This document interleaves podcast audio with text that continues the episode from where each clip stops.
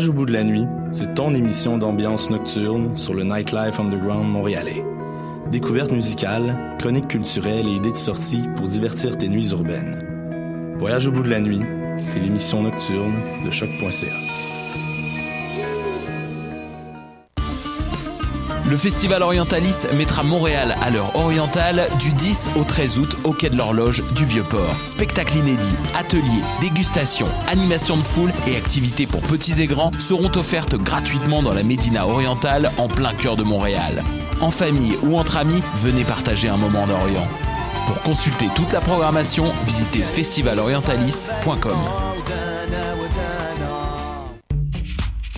La 18e édition du festival Mutech se tiendra du 22 au 27 août à Montréal avec une centaine d'artistes dont Daphne, Aurora Halal, Surgeon, Robert Henke, Nicolas Cruz et Zip.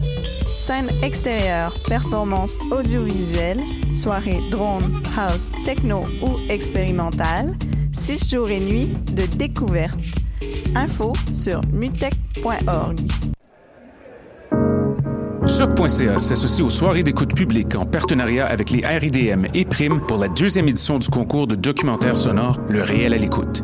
Vous êtes un créateur sonore canadien et vous travaillez sur des œuvres francophones, c'est votre chance de remporter plus de 1000 dollars de prix et une place dans la programmation des RIDM 2017. Vous avez jusqu'au 31 août minuit pour soumettre votre projet sonore de 10 minutes maximum. Pour participer ou obtenir plus d'informations, rendez-vous sur le site de choc.ca sur l'onglet Le réel à l'écoute.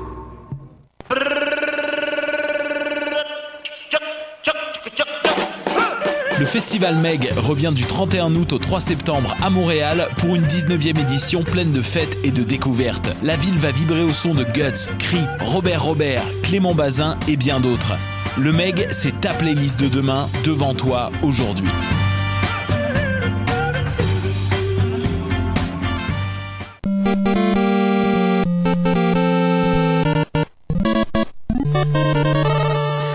Écoutez les choses qui n'intéressent peut-être que nous. Mon nom est Alexandre Ducharme. Je suis accompagné par nos héros habituels et j'ai nommé David Charbonneau. Hola! Et Mathieu Ligny. Bonjour. Alors, euh, clairement, là, tu, tu es rendu un, un, un, un, lou- un luchador, euh, David, cette semaine. Parce que moi, je suis bien excité. Pour la première fois, j'ai réussi à partager toutes les affaires sur Facebook avant l'émission. Ça, c'est fantastique. Ah oui, oui, oui. Ouais, hein, hein. Alors, cette semaine, toujours pas de question de la semaine, parce que on veut euh, avoir le temps là, de parler de l'épisode On fait la 4. du questionnement. Exactement.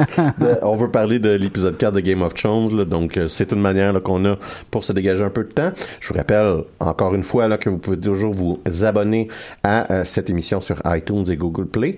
Que si vous nous, c'est c'est des euh, les liens là, pour euh, pouvoir s'abonner là, sont disponibles sur notre page euh, Facebook et que si vous nous faites un review et que vous nous posez une question dans votre commentaire, donc un review 5 étoiles, une question, euh, on s'engage à y répondre. Et cette semaine, un dénommé LP Savoie, un total inconnu, euh, nous demande euh, Final Fantasy euh, 4, 5, 6 ou Chrono Trigger.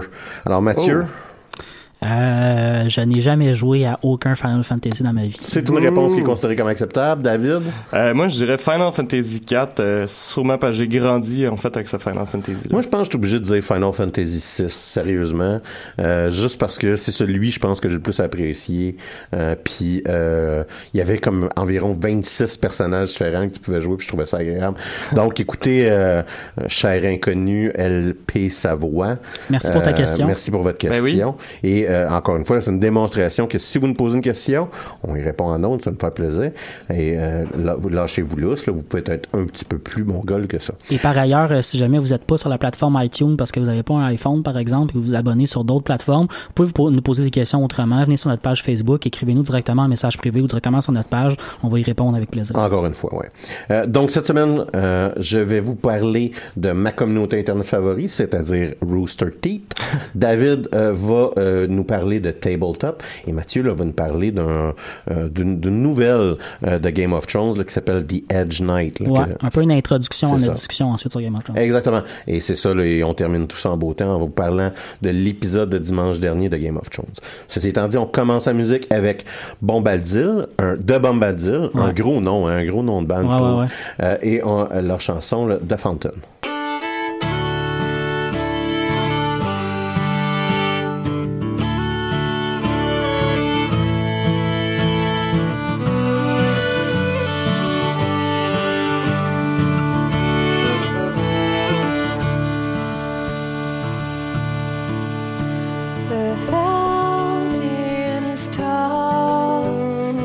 camino.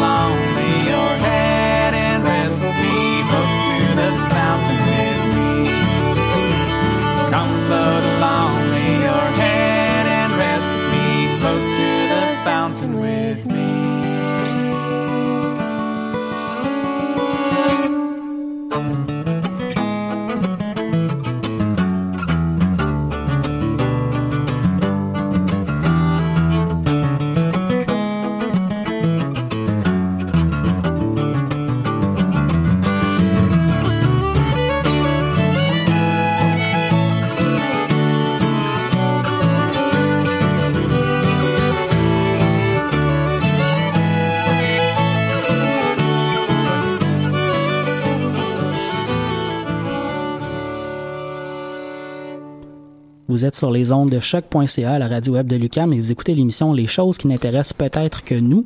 On va commencer euh, notre notre notre épisode de discussion avec euh, avec Alexandre qui va nous parler de euh, Rooster Teeth. Exactement. Euh, ceci étant dit, là, un petit euh, un petit disclaimer, là, si vous me passez l'expression au début. Cette semaine, j'étais censé de parler de l'adaptation cinématographique de la série de romans de Stephen King là, intitulée The Dark Tower, Ouais. avec euh, Idris euh, Elba et Matthew McConaughey. Ouais. Euh, mais ça me tente pas. parce que c'est pas un bon film. Allez pas voir pas ça. Ouais. Je vais même vous dire une des phrases qui me tape le plus ses nerfs au monde. Euh, lisez les livres à la place, sont meilleurs. Puis je les ai même pas lus les livres, là, mais lisez les livres à la place, sont meilleurs. C'est peut-être une série de livres vraiment pourris. Écoute, je le sais pas, mais ça peut pas être. Puis c'est pas un mauvais film, il est juste plate.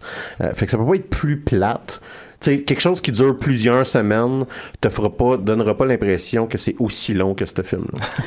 Euh, alors cette semaine-là, j'ai décidé que euh, j'avais plutôt envie de vous présenter euh, d'une de mes, euh, une de mes communautés, j'appelle ça comme ça, là, une, une de mes communautés internet euh, favorites, là, qui s'appelle Rooster Teeth. Rooster Teeth, c'est né principalement du désir de ses fondateurs de créer un machinima.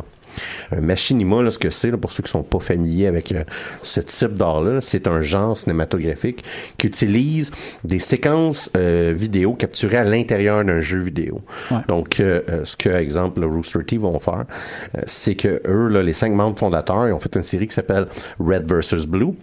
Et ce qu'ils font, c'est qu'ils euh, ils utilisent les diverses itérations du jeu, euh, du jeu Halo pour compter euh, l'histoire de deux groupes de soldats du futur là, qui luttent dans un canyon sans aucune importance stratégique.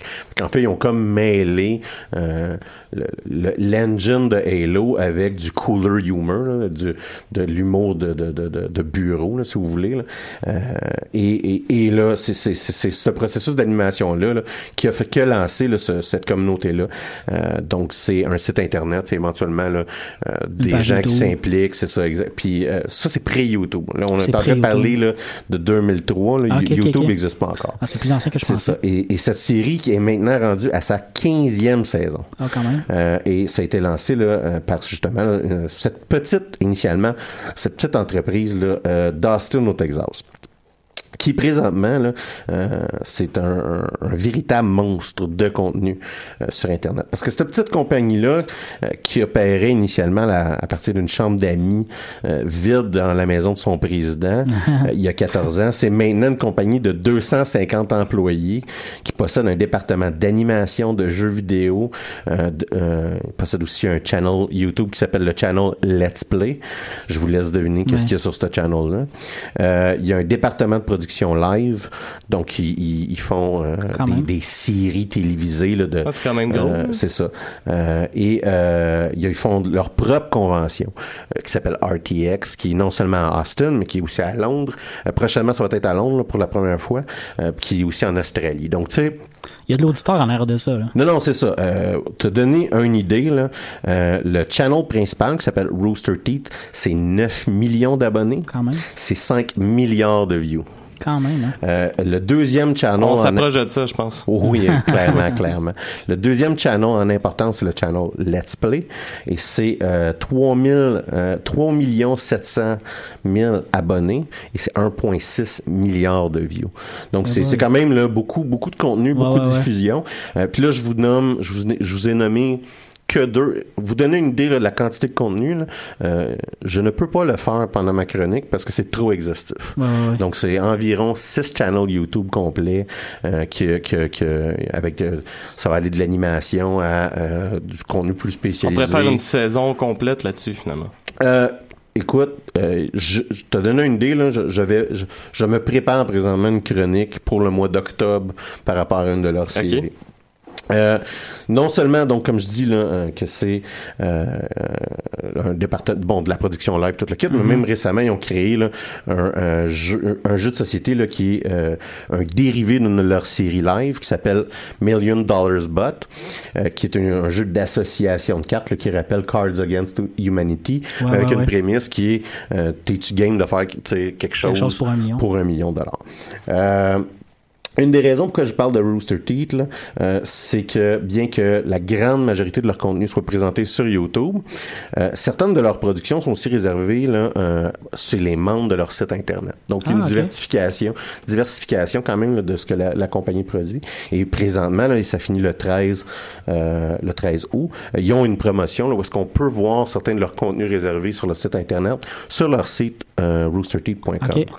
notamment là, la première saison d'une série live euh, qui s'appelle Day 5, qui présente un monde où, et je trouve, je trouve le concept très intéressant là, de la série, c'est un monde où il y a eu un apocalypse, un apocalypse du sommeil. Donc, le monde s'endorme et il ne se réveille plus. Il meurt. Et euh, on ne sait pas pourquoi.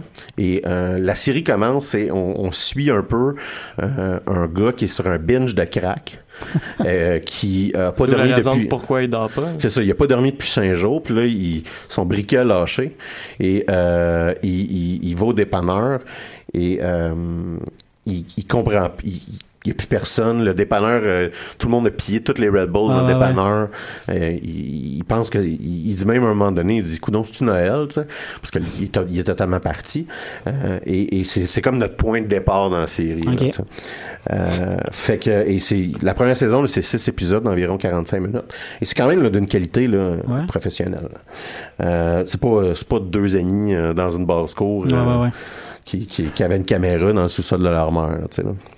Euh, donc, euh, comme je vous dis, là, c'est ça, il y, a- il y a cette promotion-là parce qu'on peut voir ça là, jusqu'au 13 août. Euh, mais comme je vous dis, euh, comme je vous disais, la majorité de leur contenu s'est présenté sur des channels YouTube, dont le channel euh, Rooster Teeth, le channel Let's Play, euh, le channel Deno, qui est plus de l'actualité de gamer, mettons, qui peut, euh, euh, qui pourrait l'intéresser euh, nos auditeurs. Je ferai pas une liste exhaustive, comme je vous dis, c'est très long. Ah ouais, Je c'est une ferai pas- grosse je- compagnie. C'est ça, je pourrais pas faire une liste exhaustive de, de, tout- de toutes leurs séries. Euh, puis il y a beaucoup de, de, ces, de, de, de, de ce qu'ils font, c'est faut être à l'aise avec la communauté. Fait qu'il y a des podcasts, euh, des podcasts avec les personnalités de la, de la compagnie, entre guillemets, de, la- de, leur, de leur communauté, que, qui sont pas là, des, bons, euh, des bons points de départ, je vous dirais, nécessairement, là, pour, Ah ouais, ouais. pour leurs produits. Mais Il faut connaître les codes pour que ces, ces Bah, c'est- deviennent intéressants. Exactement, exactement. Mais euh, ce que je vous recommanderais, par exemple, c'est la série animée qui s'appelle Ruby, R-W-B-Y, qui est une forme de manga où quatre jeunes adolescents combattent les forces du mal. Euh, et c'est euh, très, c'est très original là, quand même comme série. Euh, c'est, très là, on s'entend, c'est léger, là, somme toute comme histoire. Mais initialement, c'est, très bien animé avec des scènes de combat là, que assez époustouflantes, là, je vous dirais, là, puis euh, même, ok. un mythos complexe euh, et, et original. Il y a aussi la série Immersion où euh, ils vont recréer en live des scénarios de jeux vidéo. Comme par exemple, est-ce qu'on peut aller au combat avec tout l'équipement euh, que le personnage de Doom transporte? Alors, on, on- il load un gars avec euh, l'entièreté des neuf guns que ton personnage dans Doom va Serait supposé avoir, ouais. c'est ça. Puis là, ben, il, il, il demande d'accomplir des tâches. Euh, aussi, admettons, c'est est-ce que des pleurs de bananes peuvent faire déraper un kart comme dans Mario Kart? Ouais, je pense que je l'avais vu, Ouais, celle-là. Il y en a une couple, puis là, comme je vous dis, Mhm. là, il y en a, il y en a, ça, je pense qu'ils sont rendus à leur troisième, si c'est pas leur quatrième saison. C'est un bon filon quand même. Ouais, c'est ça. Ben, en effet, il y a un des premiers qui ont fait aussi, c'est est-ce qu'on peut se battre avec une vue de côté comme d'un co- d'un d'un- d'un jeu de combat, par exemple? Euh, ou euh, dans Resident Evil, euh, initialement dans la série, il y avait des points de vue fixes. Donc, est-ce qu'on peut se battre contre des zombies avec des points de vue fixes? Ouais. Euh, fait que c'est quand même euh, c'est quand même intéressant. Il y a des séries animées euh, comme la série Cam Cam qui est un dessin animé où l'action se passe là, dans une colonie de vacances avec des campeurs et des animateurs débiles. Et comme je parlais précédemment, là, il y a la série Million Dollars Butt qui c'est des questions là que est-ce que tu accepterais d'avoir d'avoir une, une machette collée à la main à vie en échange d'un million de dollars. Et là on, on, on monte le scénario puis qu'est-ce que ça donnerait? C'est c'est le genre de discussion qu'on peut avoir bien chaud, Ben, semble. c'est- et c'est littéralement comme ça que l'idée est venue de cette série-là. C'est les gars du monde un peu puis- chaud. C'est du monde un peu chaud en fait qui fait qui- parce que euh, une des un, un des volets importants quand même c'est une série qui est hebdomadaire sur leur channel Let's Play de Minecraft. Et euh, fait que là mettons là t'as quatre gars un peu épais euh, qui euh, vont euh, faire mettons un défi. Ok on va faire comme des Jeux Olympiques dans Minecraft. Mais il faut construire le stade de Jeux Olympiques. Fait que comment que cette série là littéralement Million Dollars Bot est née? C'est que les deux gars chauds qui est en train de faire le stade olympique pour ça, les ils Jeux se posaient des questions. Puis, Ils ont décidé d'allumer les micros, puis là, Ouais, ils jasaient, puis ils se posaient des questions niaiseuses. Puis, il y avait une communauté qui répondait à C'est ça. il y a quelqu'un qui a fait « Hey, on devrait faire une émission avec ça. » Genre, donner une idée.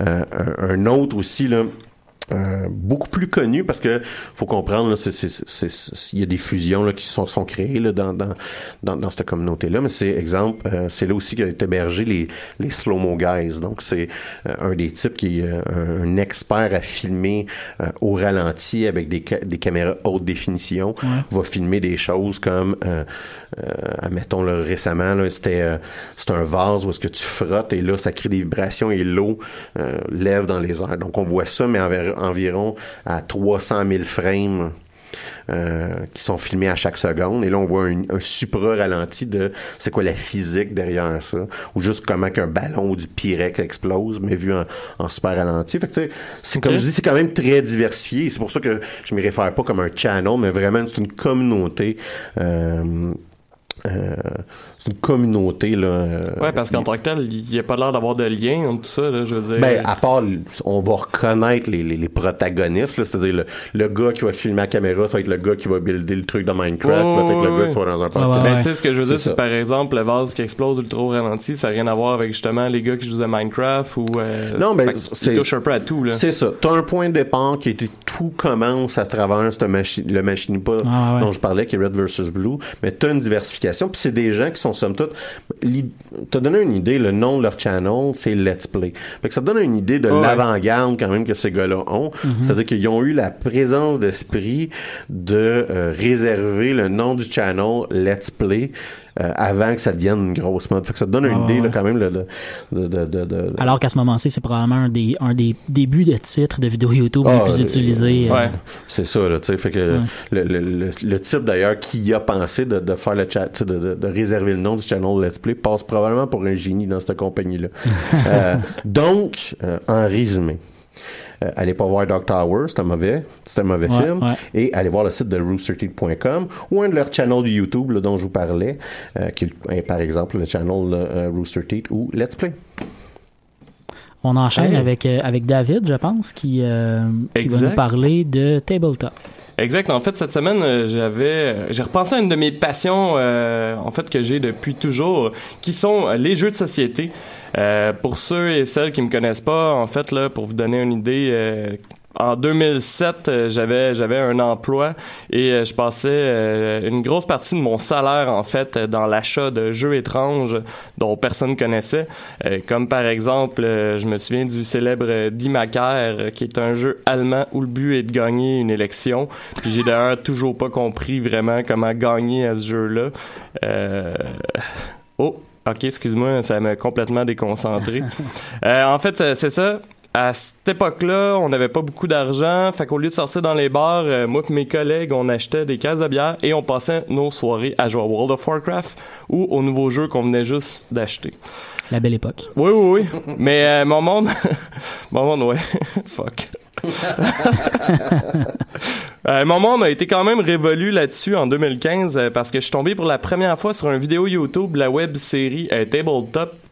Alors que la série en était à sa troisième saison, c'est un épisode euh, de la saison 2 qui m'a fait euh, vraiment triper euh, sur la série. C'était l'épisode qui présentait en fait le jeu Betrayal à Towsendale.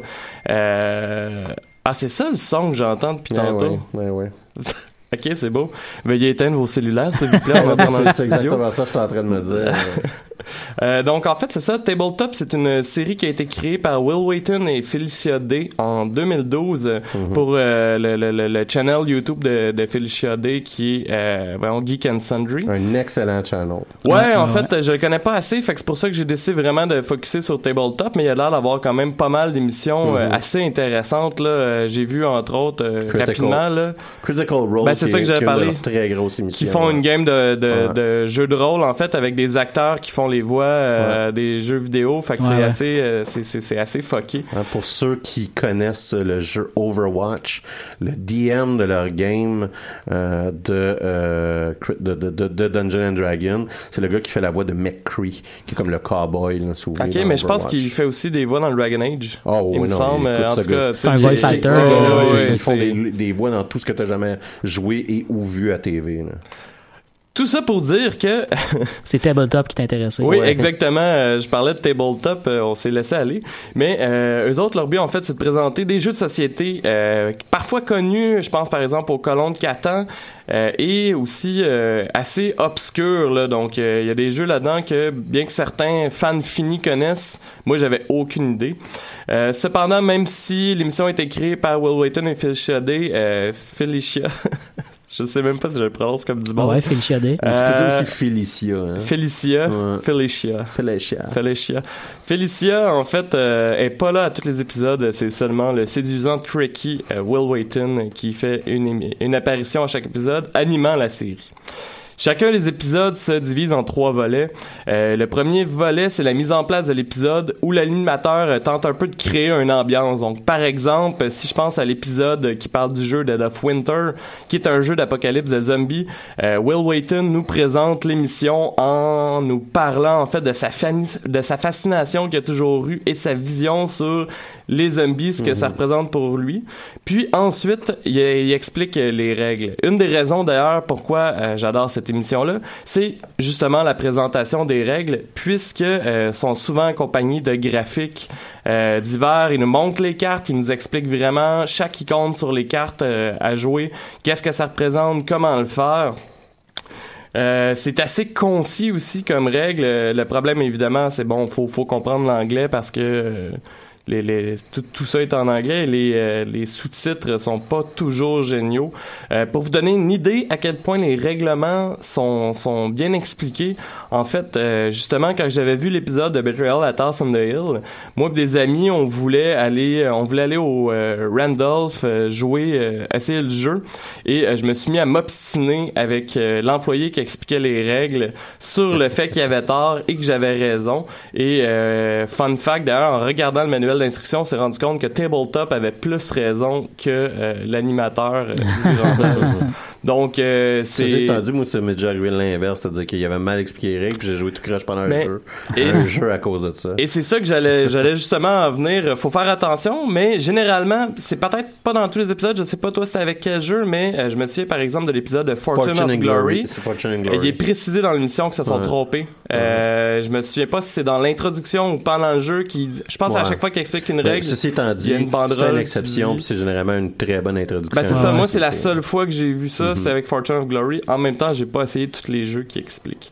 Euh, le second volet qui rend aussi l'émission intéressante, c'est une présentation des invités parce que euh, Will Wheaton fait pas juste expliquer le jeu, il s'entoure de personnalités geeks euh, de la télé, du domaine des jeux vidéo, de la BD ou encore d'internet pour pouvoir jouer au jeu qu'il vient euh, d'expliquer. Certains invités, par exemple, je pense à Seth Green, euh, reviennent quand même souvent à l'émission. Euh, pour ceux qui ne connaissent pas Seth Green, vous n'avez définitivement jamais regardé Austin Powers. Je sais pas pourquoi j'associe tout le temps cet acteur-là à ça. Moi, tu vois, je le, je le sais à Chris. Robot Chicken? Non, à Chris dans Family Guy. C'est lui qui fait la voix. Ouais. Ah ouais ouais ouais ou sinon il jouait dans Buffy Dans. Buffy, ouais, j'allais dire ça. je vais le flasher là. Euh, sinon euh, ce qui est intéressant encore une fois on en parlait tantôt pour Critical Role c'est que même si on reconnaît pas toujours le visage de l'invité quand il se met à parler on reconnaît euh, généralement la voix d'un de Ouais. nos personnages préférés d'un jeu quelconque. Euh, et finalement, en fait, euh, le, le plus long volet, euh, et c'est la, la fin de l'é- l'émission, c'est qu'ils font une joute accélérée du jeu en question qu'ils viennent de présenter. C'est fait généralement avec énormément d'humour, euh, il y a énormément de blagues.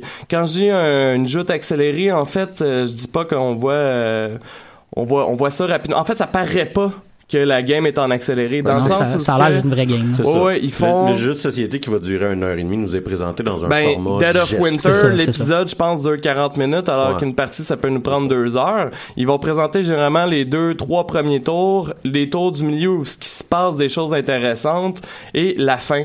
Euh, ce que j'aime d'ailleurs beaucoup avec ça, c'est que euh, pendant que ils jouent au jeu, lorsqu'il y a une règle spécifique qui sort, une carte spécifique qui pourrait être une règle complexe, ils vont quand même faire une genre de pause où ils vont nous remontrer et nous réexpliquer cette règle-là au cas où ce que ça nous arrive. Et généralement, justement, c'est à ce moment-là qu'ils en profitent dans le montage pour faire euh, l'accélérer, justement, d'où le pourquoi on se rend jamais compte que la partie est pas complète. Cependant, si je me trompe pas, mais ça, je suis pas certain à 100%, je pense que certains jeux que la version euh, du vidéo Extended Edition euh, est disponible pour voir la partie au complet ou du moins euh, mais je pense que c'est comme trois ou quatre par C'est saison ça, c'est pas, c'est pas tous c'est les pas épisodes, les- mais de temps c'est en temps, ouais. Je sais, moi, pour euh, It's a Small World, tu vois le... le- qui est d'ailleurs leur première ouais. émission Tu euh, vois comme l'heure et demie là, de... Mhm. De production de- visuelle qui a été faite. là. c'est sûr qu'en même temps ça va pas nécessairement être super intéressant parce que je veux dire t'as- pas toutes les Ah, mais pour les- crunchy Mais pour les avoir regardés euh, en version longue, Ouais.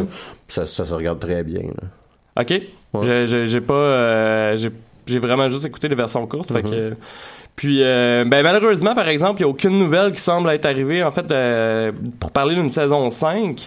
Mais euh, la saison 4, de ce que j'ai vu, en fait, ça a été une des campagnes de sociofinancement pour un projet du genre qui a le mieux réussi, le plus, qui a été complété le plus rapidement. Donc, je vois pas pourquoi il n'y aurait pas de saison 4.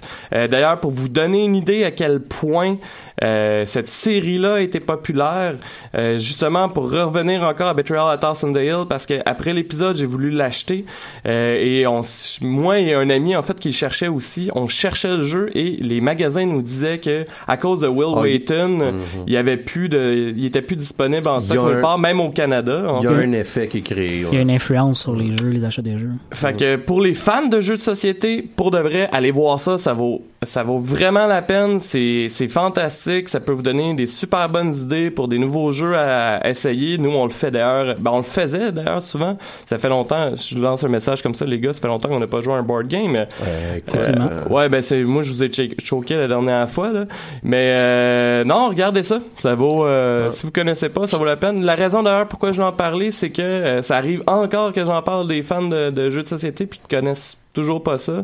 Ça dure généralement en 30-40 minutes l'épisode, donc ça se regarde quand même bien. Écoute, je, je rajouterais même ça. Moi, je- je- ça faisait longtemps que j'avais abandonné de jouer à des jeux de société, puis ça m'a ramené à jouer à des jeux de société. Puis je te Ouais. dirais même Ouais. que ça l'a un peu transformé le type de jeu auquel que j'ai- j'apprécie à jouer présentement.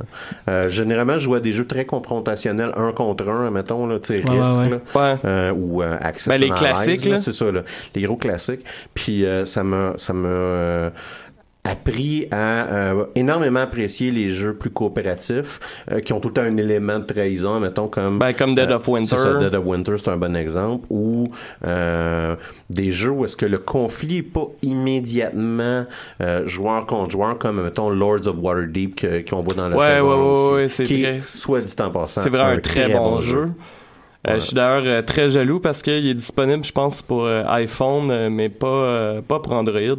Ouais, c'est le genre je- de jeu que je jouerais Je, je tout l'ai seul, sur euh, iPhone. Ouais, ben c'est ça. Mange de la merde. Mais t'as raison, euh, moi, moi, ce channel-là, euh, je le trouve intéressant pour apprendre un jeu.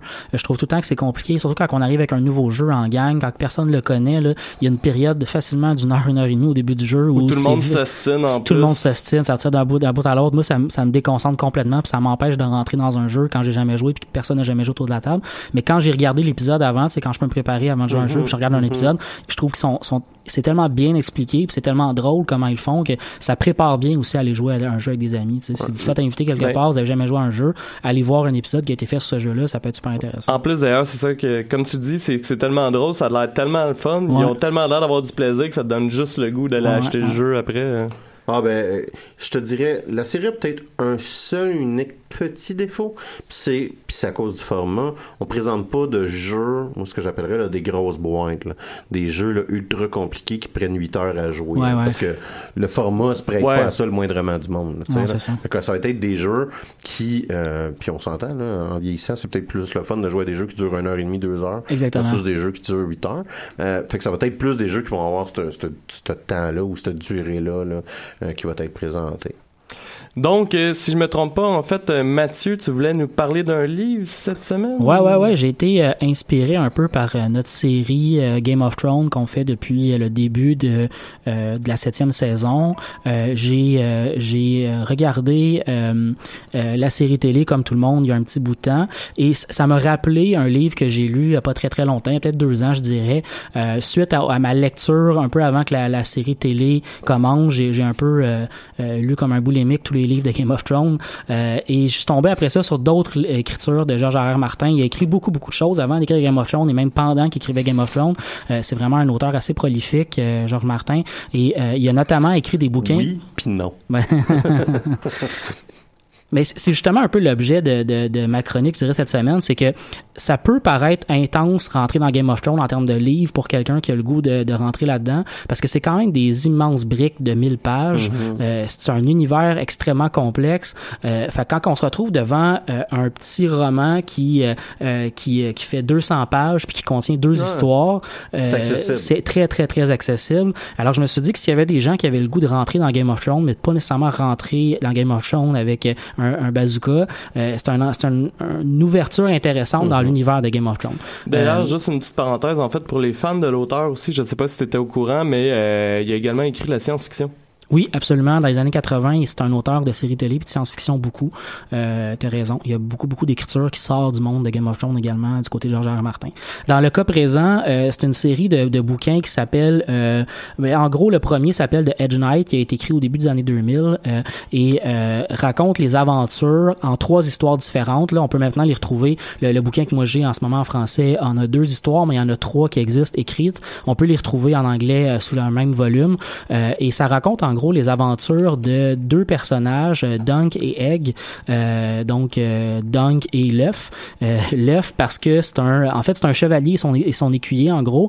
Dunk c'est un chevalier errant. Au début de la première histoire, son maître qui l'avait ramassé alors qu'il était un orphelin dans les rues est, mort. C'est un vieux monsieur qui était un chevalier errant lui aussi et il hérite un peu des possessions de son maître chevalier errant puis devient à son tour un chevalier errant. Il s'appelle Duncan, il est surnommé Dunk il, va être surnommé plus tard dans sa vie Duncan de Tall. C'est un des futurs, euh, en fait, il est connu parce que ça se passe environ 100 ans avant Game of Thrones, avant les histoires de Game of Thrones, et euh, il va être connu à l'époque de Game of Thrones comme étant Sir Duncan de Tall, le Lord Commander de la garde royale, euh, parce qu'il va s'élever du rang de euh, va-nu-pied, de rien du tout dans les fonds des rues de King's Landing, à, euh, à, bon, commandant de la garde royale du roi. Et c'est en bonne partie à cause de son compagnon Egg, parce que euh, il est surnommé Egg à cause de sa tête. Il est, c'est un enfant d'à peu près 12 ans au début de la série qui a pas de cheveux, euh, donc il a, il a été surnommé toute sa vie l'œuf.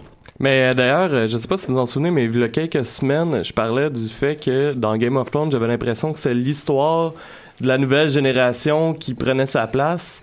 Mais euh, c'est que j'ai l'impression que ça, Ouais. en fait, c'est assez fréquent dans les trucs de George R. R. Martin parce que si tu dis qu'il est parti de Vanupier puis qu'il se rend jusqu'à chef de la garde royale, Ouais. c'est- encore la même thématique. euh, Euh, c'est super intéressant, puis ça reste quand même quelque chose de dans l'univers Game of Thrones, c'est pas quelque chose qui est commun d'avoir quelqu'un qui sort de nulle part puis qui se rend euh, euh, quelque part intéressant, mais ça On reste part- le point de départ, le- c'est généralement les nobles. ouais. effectivement. Non, mais je veux dire, mais ça il démontre quand même, il Ouais. monte l'échelle. ça démontre qu'il y a une manière de faire une évolution sociale dans ce monde-là en étant chevalier, par exemple. Mhm. De rentrer dans la chevalerie, devenir un écuyer de quelqu'un, puis devenir chevalier par la suite, c'est une façon de s'élever de manière sociale, Mhm. de manière assez intense. Qui est très en contraste avec Littlefinger, par exemple.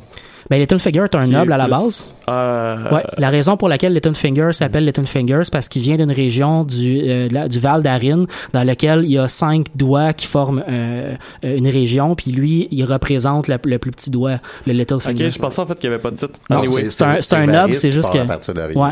Euh, Littlefinger, c'est un noble, mais seulement de troisième génération. Je reviens à mon histoire. Oui. Je racontais donc qu'il est devenu, Sir Duncan est devenu euh, commandant de la garde royale à cause de son écuyer. Son écuyer, en fait, on le sait pas au début de la série, mais on finit par le découvrir un peu plus tard. C'est un Targaryen. Il s'appelle Aegon Targaryen. Euh, et la raison pour laquelle il veut devenir un, un écuyer, c'est que euh, c'est à une époque où les Targaryens avaient une grande famille avec beaucoup beaucoup de gens. Euh, lui, il va être surnommé quand il va devenir roi Aegon l'improbable parce que au moment de sa naissance, il était le quatrième fils du quatrième fils du roi. Euh, Donc les chances qu'il se retrouve sur le trône non, étaient très très très très très très très improbables. beaucoup de, meur- beaucoup de monde Ouais. qui décède. Ouais. Et puis on s'en rend compte avec le bouquin parce qu'on rencontre beaucoup de gens de sa famille, notamment un de ses frères plus plus vieux, euh, Aerion, qui est un Targaryen fou. Euh, puis ça c'est quelque chose qui est commun dans la famille d'avoir de temps en temps quelqu'un à cause des, à cause des naissances entre les entre les frères et sœurs, entre les cousins et cousines. Ben il y, en a de temps en temps qui naissent qui sont pas extraordinaires. Euh, puis ben Aegon a trois frères. Le premier est un, un un Mad King en puissance, un gars complètement fou qui, est, qui a aucun problème à tuer n'importe qui sur son passage.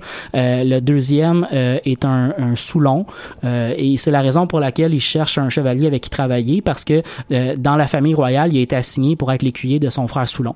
Fait quand on le rencontre la première fois, il est dans une auberge, son frère est étendu dans un tas de foin, il est complètement sous, puis lui, ben, il a juste le goût de devenir un chevalier, il rêve à ça toute sa vie. Le troisième frère, il s'appelle euh, Aemon Targaryen. Et il est en train d'étudier pour devenir un, euh, Un Meister. maître. Ouais. Euh, donc, ceux qui connaissent bien la série Game of Thrones, vous aurez peut-être reconnu, c'est Aemon qui est euh, maître de la, de, de la Night Watch, euh, donc dans le Nord. Euh, donc, c'est un peu pour vous mettre dans le parallèle de l'histoire, c'est qu'il y a une connexion comme ça parce que c'est le jeune frère de, euh, de Aemon. Et euh, la raison pour laquelle lui, Aemon, n'est pas devenu roi quand tous ses frères, quand tous ses oncles sont morts, ben, c'est parce que lui était devenu un Meister, non seulement ça, mais également un membre de la Night Watch. Donc, donc il n'était pas qualifié pour devenir euh, euh, un chevalier. Euh, super intéressant cette série-là parce qu'on n'est pas dans Game of Thrones, on n'est pas dans le fantastique avec plein de dragons, on n'est pas dans le dans l'histoire euh, abracadabrante de plein de d'intrigues royales, de, euh, de, de, de, guerres civiles ou de, de gros combats. On a vraiment des histoires relativement terre à terre avec des chevaliers. La première histoire, là, c'est un chevalier qui s'en va dans un grand tournoi puis qui doit passer à travers le grand tournoi.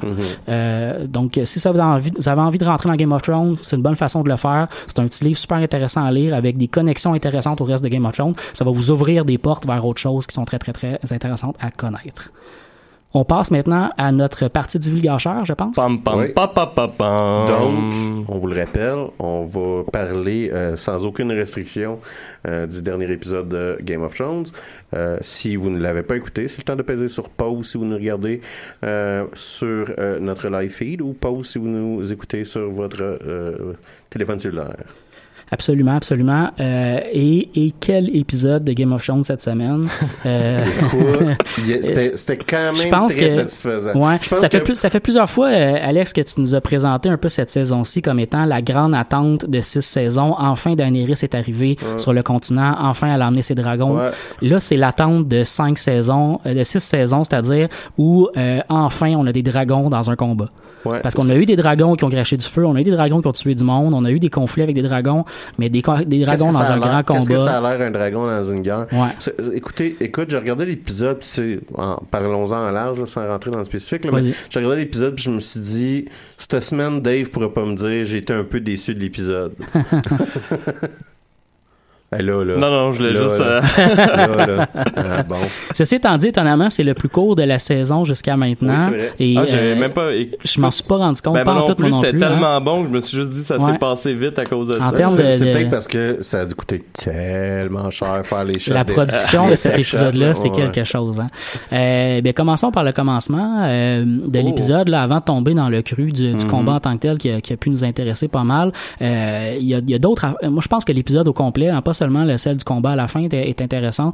Il y a, il y il y du jus dans cet épisode-là, super, euh, super intéressant, notamment euh, dans le Nord, notamment dans les discussions qu'il y a à Dragonstone. Ouais. Euh, mais aussi dans ce qui se passe dans le Reach avec la- la- l'armée des Lannister un peu avant le combat également. C'est un peu les trois grands moments avant Ouais. qu'on arrive au combat à la fin. Là. Fait commençons avec Dragonstone un peu.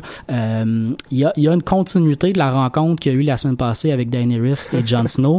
Euh, comment vous avez trouvé ça, vous autres, cette, évolution-là? Je m'excuse en fait parce que euh, je fais juste penser au site que je vous ai envoyé euh, de, de mimes euh, du dernier épisode. On va, on va, on va y revenir. Oui, je sais, mais Ouais.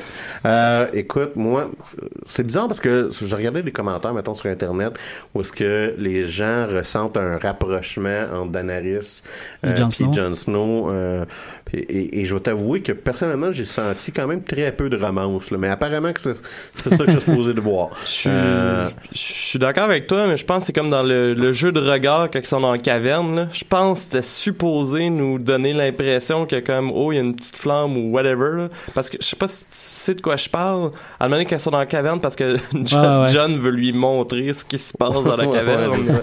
J'ai- vu, euh, d'ailleurs, tu parlais de ton site de mime. Quand, quand ils, ont, ils, fait- ils font référence à la scène avec euh, Davos. C'est euh, Ygritte. Ygritte. oui, oui, oui. Ouais, ouais, Ygritte, Ygritte. euh, Il dit quand Jon Snow veut t'amener dans une caverne. il y a soit de l'oral, soit des belles petites peintures. C'est ça.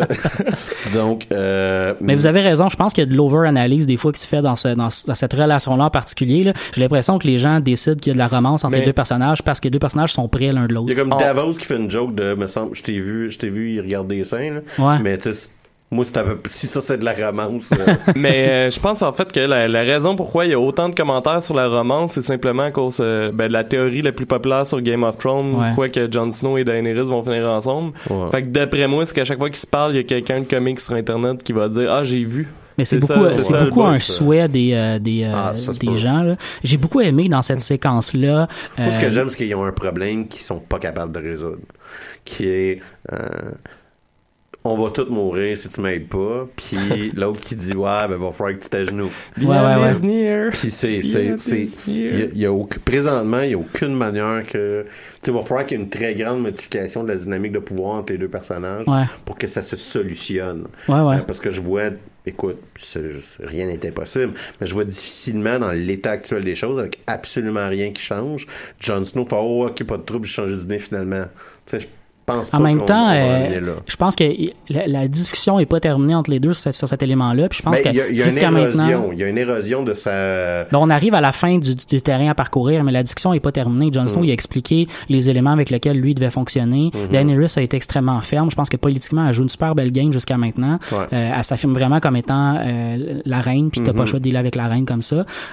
Et je, je pense qu'il y a encore de la discussion qui va venir à ce niveau-là. Puis tu as raison, il y a, soit quelque chose qui va briser d'un côté, c'est-à-dire du côté des gens qui sont supposés s'allier ensemble, ou qui va se briser, c'est-à-dire que l'alliance va se faire à cause de l'urgence de la situation. Parce que le prochain épisode, ça, annonce déjà être un, épisode où on va commencer à voir les White Walkers arriver, parce que l'épisode s'appelle Eastwatch, qui est la, un des châteaux du mur, où euh, il va commencer à avoir un début de conflit, c'est-à-dire qu'on va commencer à voir les vrais ennemis arriver proches. Euh, donc, c'est soit les ennemis qui vont arriver tellement proches, qui vont tellement être dangereux que les alliés n'auront pas le choix de s'allier ensemble, ou il va y avoir quelque chose qui va briser de ce côté-là, t'as raison. Moi, ce qui m'a beaucoup, beaucoup intéressé dans cette première partie d'émission-là, c'est les, les personnages secondaires.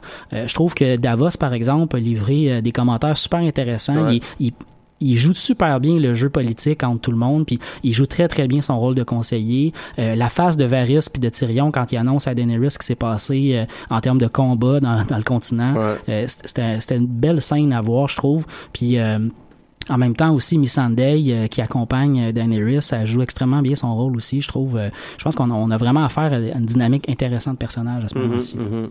Le Nord, Ouais, ben, on a, on a une autre star qui est arrivée. Il y en a presque un par épisode maintenant. Le Nord où Sansa doit se commencer à se sentir tout seul dans la famille.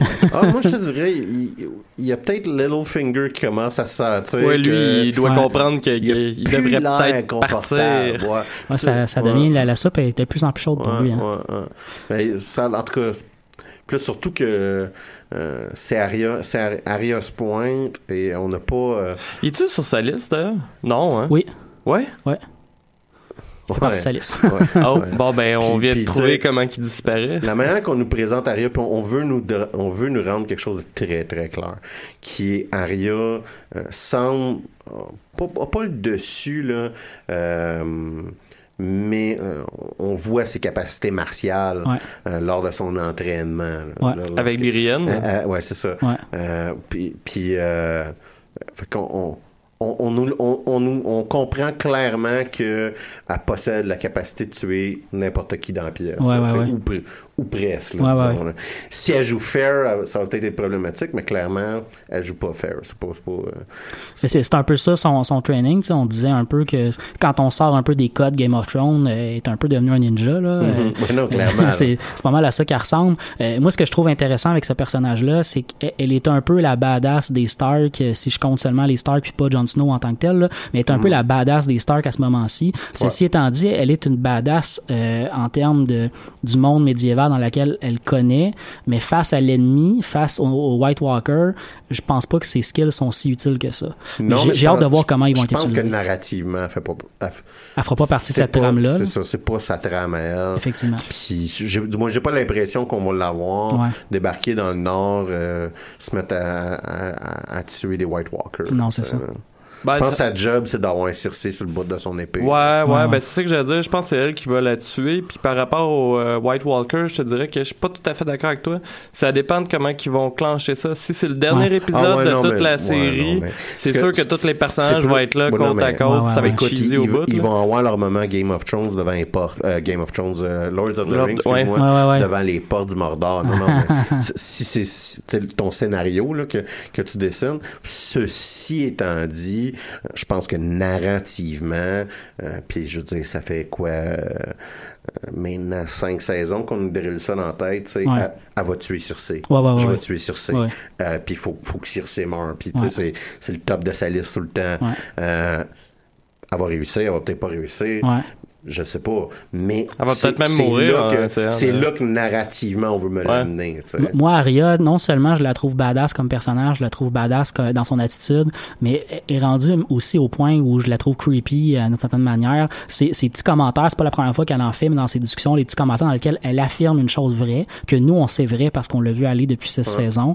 Euh, mais, tout le monde mais la regarde Tout le monde la croche. regarde croche, puis elle fait un petit rire que je trouve tellement creepy. Ouais. C'est c'est délectable Ben, à voir à chaque fois. Maisie Williams est très bonne. Elle est vraiment bonne. Ouais. Mais je suis d'accord avec toi sur ce point-là, mais moi je trouve qu'elle est un peu moins creepy depuis qu'elle a appris que Sansa puis John, euh, en fait, avant qu'elle arrive à Winterfell, là, dans la scène de l'auberge Ouais, non, la mais- semaine ouais. passée. Puis même là, j'avais l'impression On- on- que c'est con, mais On, on a ramené dans le personnage Le côté fait qu'elle a quelque, fille- non, mais le fait qu'elle a quelque fait? chose à perdre maintenant. Ouais, ouais. Hein, On lui a redonné quelque chose à perdre un peu. moi, je trouvais en fait que ces petits rires, ça me faisait plus penser au fait que justement, elle redevenait une jeune, tu sais, une jeune fille parce que Harriet, Mais c'est ça, est pas super vieille. Ben, c'est ça- c'est ça que je trouve creepy, en fait. C'est le fait que euh, le rire vient nous rappeler le fait que c'est une jeune fille, Ouais, très jeune. ouais. Mais en même temps, elle, quand elle le fait, elle le fait avec tout l'entraînement qu'elle a reçu. Il y a quelque chose de creepy Ouais. parce que ça a l'air stagé, son affaire. C'est ça qui me fait... Il y a cette assurance-là, puis dans ses commentaires euh, qu'elle va faire à Sansa, dans, dans la manière quand on la voit se battre, Ouais. ou est-ce que, euh, ce que ce, que- ce qui est signifié du début à la fin, c'est je suis capable de tuer n'importe qui. Je suis capable de tuer tout le monde qui est dans la pièce. Tes gardes, je, me, je me suis pas enfui de tes gardes. Faut que tu changes tes gardes, Ouais. par exemple, à un moment donné qu'elle dit. Euh, et moi, je te dirais, c'est ça la vraie, la vraie menace que euh, l'actrice Maisie Williams joue à merveille. C'est une sorte de calme. Ouais, ouais, ouais. Tu sais, euh, tout le temps très, très, très, très neutre, très stable, très, euh, Mais en même temps, très on, assuré. on l'a vu dans tout le suivi de son entraînement aussi. Elle a été entraînée pour ça. Ben non, tu sais. mais en effet, là, en effet. Ouais. C'est dès le, le premier épisode avec euh, on le, a le- renforcé ce point-là de dire bon ben non non non c'est pour de vrai c'est la manière qu'on montre ce personnage-là moi ça me fait penser à Batman Begins puis Bruce Wayne euh, avec la League of Shadows. Ouais, avec ouais. Chris- euh, Christopher Nolan, Liam Neeson? ouais c'est ça là, Ouais. qui, qui joue Ra's al Ghul tu sais on on a elle se fait ninja et puis là elle est rendue imbattable parce qu'elle est meilleure que toutes les ninjas tu sais là. Ouais, un peu. Euh, pourquoi? Parce qu'elle a gardé ses principes Ouais. pense-y là narrativement là, c'est la même chose Ouais, vous avez raison. Puis même euh, dans, dans- je parlais de son rôle à jouer dans la dans la guerre importante qui va s'en venir. Elle est quand même celle qui est rendue en possession de la dague en Valerian Steel. Ouais, ouais. On sait que le Valerian Steel tue des White Walkers. Il y a quelque chose là-dedans qui va jouer là, et- éventuellement. J'avoue que là tu fais un bon point elle, fait, elle va pas juste avoir une belle une belle dague avec elle. Là. Elle va avoir une dague qui va peut-être l'aider plus tard. Parlant, Ça, ou il y a, il y a- il y a le fait qu'elle va peut-être Ouais. tuer Cersei avec la dague euh, qui, qui, qui, qui a parti littéralement l'entièreté de l'histoire de Game of Thrones. C'est un, une bonne hypothèse. ferme à- ferme à Parlant de la dague, d'ailleurs, euh, parenthèse, j'ai trouvé ça particulièrement badass quand euh, Brandon le donne euh, à Arya en disant tu sais qu'elle se fait dire euh, ouais mais Littlefinger va clairement te demander quelque chose en échange puis il dit c'est pas important je te la donne Ouais. genre je l'ai plus la Ouais. dague fait que Mais Je sais pas si vous avez remarqué le mouvement qu'elle fait avec la dague. Ouais. Avant, elle, elle sort la dague, elle la flippe, le- le- le- elle, la, elle la flippe deux, trois fois, Ouais. remet, là, mais ce petit geste-là qui passe ultra inaperçu, c'est- c'est comme un détail un peu méta, là, mais je trouve que le réalisateur a été gentil de pas en faire un, un repas complet là, de Ouais, ce ouais, ouais. mouvement-là. On le voit. Ça reste plausible. C'est en bas à gauche. Non, mais c'est c'est en bas à gauche Ouais, de, ouais. de notre champ de vision. C'est pas, C'est il y a pas un un- zoom sur sa main. C'est ça, il n'y a pas un gros zoom sur un vent. On, on peut le voir, on peut En pas le slow voir. motion C'est avec ça, des- C'est pas, c'est pas ça le moment. là. On va continuer à rester. Mais il y a un travail qui a été fait de juste faire, ouais, non, regarde, c'est- j'ai un- encore là, je le répète, mais je suis un, je suis un héros maintenant. J'ai une Ouais, ouais, ouais. habilité surnaturelle avec les armes. jusque-là, on avait un très bon épisode, mais euh, on nous a offert encore un meilleur épisode en nous amenant ailleurs par la suite. Ouais. Euh, quand Théon arrive sur la sur la plage, qui veut voir Daenerys, puis qu'on nous dit qu'elle est plus là, après qu'on nous ait laissé en plan sur une discussion à savoir qu'est-ce qu'elle allait faire maintenant que c'est sa stratégie fonctionnait pas à Westeros. Hey, J'aurais tellement voulu que, en passant que Jon Snow, là, mais moi j'ai envie que Théon meure, mais j'ai vraiment envie qu'il meure. là, tu sais, on, là. va, on va pas avoir assez de temps si on embarque sur tous ces détails-là, ouais. mais on va continuer. parce qu'il reste Je cinq voulais- minutes je voulais enchaîner sur un autre personnage que j'ai trouvé badass dans le reste de l'épisode, c'est Bronn. Ouais. Euh, de, de- à partir de la discussion qu'il y a avec Deacon, avec même celle avec Jamie avant, euh, il reste, il est tellement nonchalant dans tout ce qu'il fait, qu'il reste un peu adorable, puis que ça reste un personnage qui, euh, foncièrement, il, ça reste un monstre ce gars-là. là. il tuerait n'importe qui pour deux scènes, Mm. Euh, mais on, on le trouve quand même relativement adorable dans tout ce qu'il fait, dans ses commentaires abrupts, dans ses, dans ses discussions super bien faites. C'est quoi Euh, le nom du euh, chevalier? Tu sais, euh, parce que l'histoire part d'un chevalier qui dit ah c'est la première fois que je fais un combat, je savais pas que ça se C'est. Deacon Tarly, c'est le fils du général Tarly qui a été ouais, amené ouais. du côté des. Ok. euh, puis c'est le frère de Samuel. Mais lui je le trouvais bon. Ouais. Ouais, c'est un des préférés des fans en ce moment. Là. Ouais. Son petit côté naïf de, euh, ben son, son côté euh, grand bonhomme chevalier, il a pas mal l'image parfaite. Ben, ça a l'air mais aussi, euh, normal mais c'est ça, ouais, c'est ça. D'ailleurs, euh, voyons, parlant de Bron, je pense que c'est sur le site de Mime que j'avais trouvé ça très drôle comme réflexion, que la meilleure décision des Lannister, c'est définitivement de l'avoir mis sur le payroll. là. Ouais, clairement. Clairement.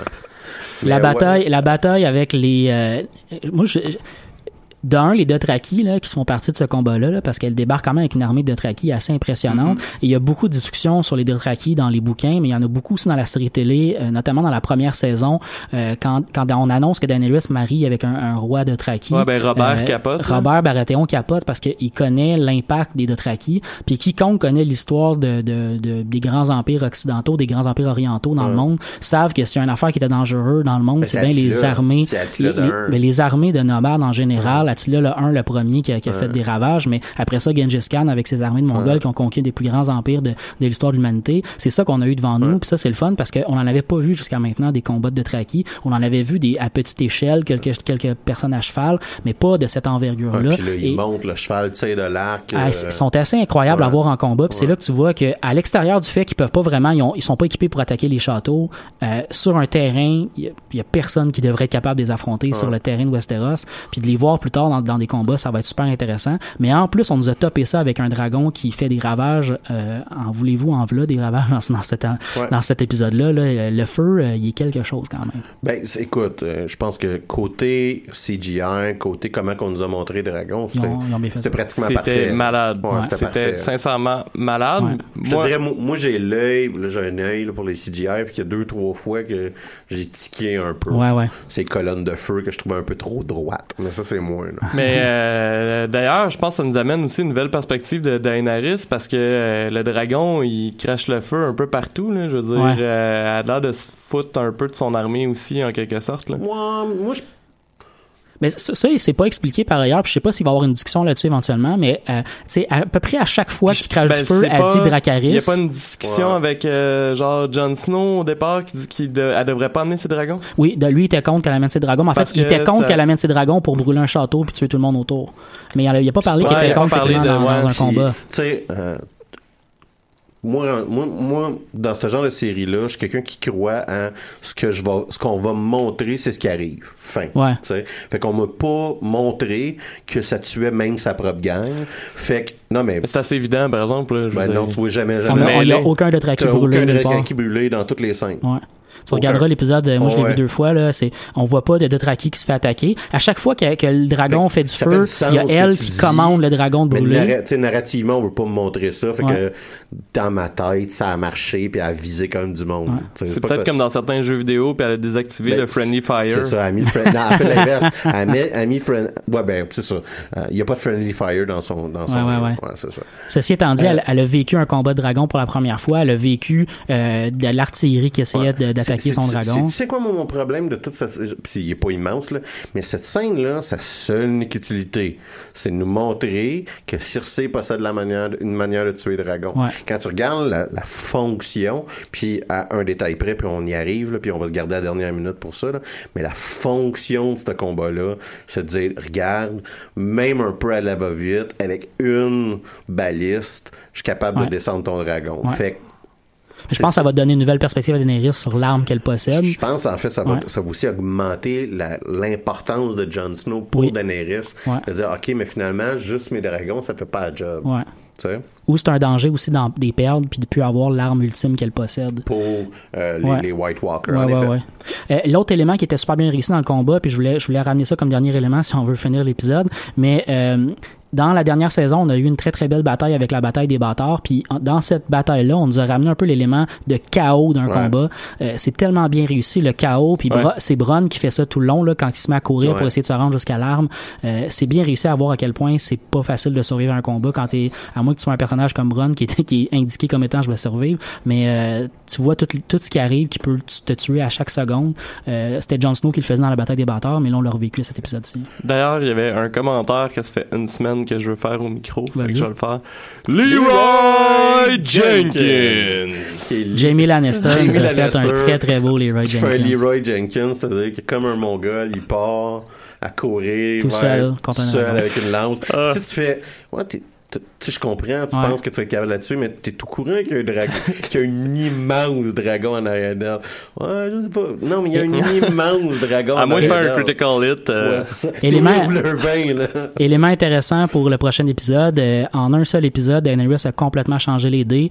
Euh, ils sont maintenant complètement en sa faveur. Il n'y a plus d'armée Lannister, il n'y a plus de, de force principale euh, du côté de Cersei. Elle possède son château, puis Ouais, c'est à peu près je- tout. plus, de plus de force Lannister, je sais pas. Je pense pas qu'elle a détruit le corps de l'armée Lannister. Je pense que au début du combat, ils disaient ah, c'est des, des stragglers qu'on a ici. Il y a quand même ça qu'on nous explique. Il reste, début. il reste potentiellement des dit- forces, mais Il dit l'or est arrivé au château. Il dit, il dit ok, mais il dit c'est des stragglers. Euh, Avertis-les, on va les fouetter. Si, Et ça, c'est si l'autre élément qui va être intéressant par rapport aux discussions sur l'or, c'est-à-dire euh, est-ce qu'il va en rester de l'or? Parce que moi je pense qu'il a été brûlé. Moi, je pense que. Claire, non, mais ça, par exemple, je suis certain qu'il dit. l'or Bonne semaine à tous, on se reparle la semaine on s'en va à prochaine. Brasserie Chérier. Oui, on s'en va à Brasserie Cherrier. Bonne semaine à tous. On se laisse sur le groupe de East Pointer.